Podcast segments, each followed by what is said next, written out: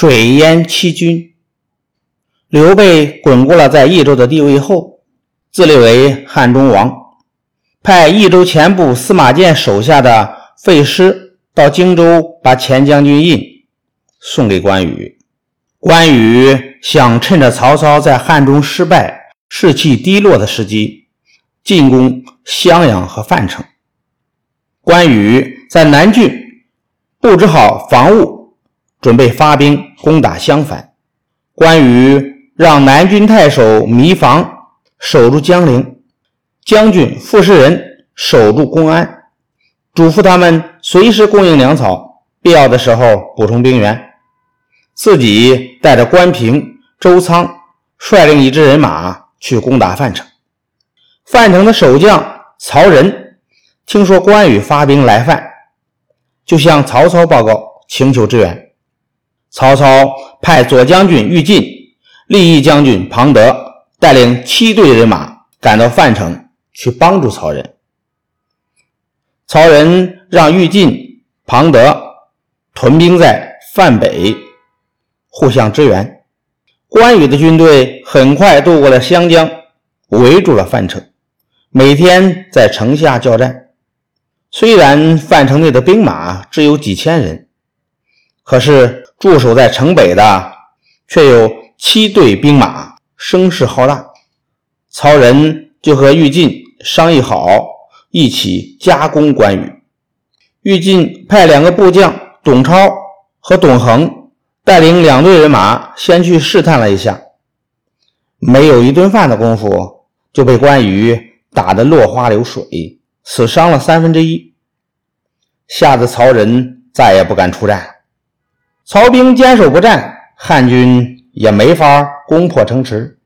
关羽便在白天带着十几个军士登上高处观察地形。他看见范城上曹军的旗号杂乱，士兵慌乱；又看到于禁的营寨建在山谷里，四处一望，计上心头。关羽回到营寨，吩咐将士们赶紧准备大小船只。和木筏子，关平不解地问：“我们在陆地上打仗，为什么要准备水具呢？”关羽说：“现在是八月雨季，过不了几天就会有暴雨降临。我预计这场大雨啊足以使江水泛滥，我们事先堵住各处水口，等到大水来了，就放水淹预进营寨和范城，战船。”可就有用了。关平听了，连连表示赞同。果然，开始下大雨了。过了很多天，这雨都没停。有一天夜里，庞德坐在帐中，只听帐外水声怒吼，只听帐外水声怒吼，战鼓震地。他急忙出了营帐观看，只见四面八方全是白茫茫的大水，士兵们。随波逐流，飘走的不计其数。欲进庞德急忙攀上小山避水，好不容易等到天亮，狂风暴雨好像发了疯一般。范北地势低洼，平地积水高达三丈，把七军都淹没了。就是范城，大水也涨到了城墙的半腰。曹仁、满庞他们早就爬到城门楼上去了。关羽、关平、周仓等人坐着大船，别的将士们划着小船，摇旗呐喊，冲了过来。于禁见无路可逃，便举手投降了。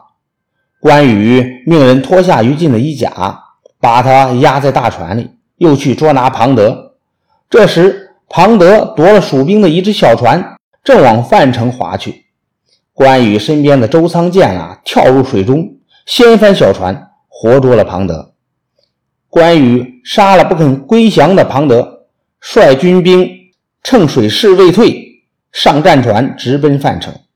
关羽水淹曹仁大军，震动了整个中原。曹操得到消息，有些惊慌，打算暂时放弃许都，避开关羽的锋芒。这时，谋士司马懿献计说：“关羽虽然智勇过人。”但他与孙权不和，不如派人去游说孙权，约他从背后攻击关羽，这样范城之围就会解除，中原也就自然没有危险了。曹操听从了司马懿的计策。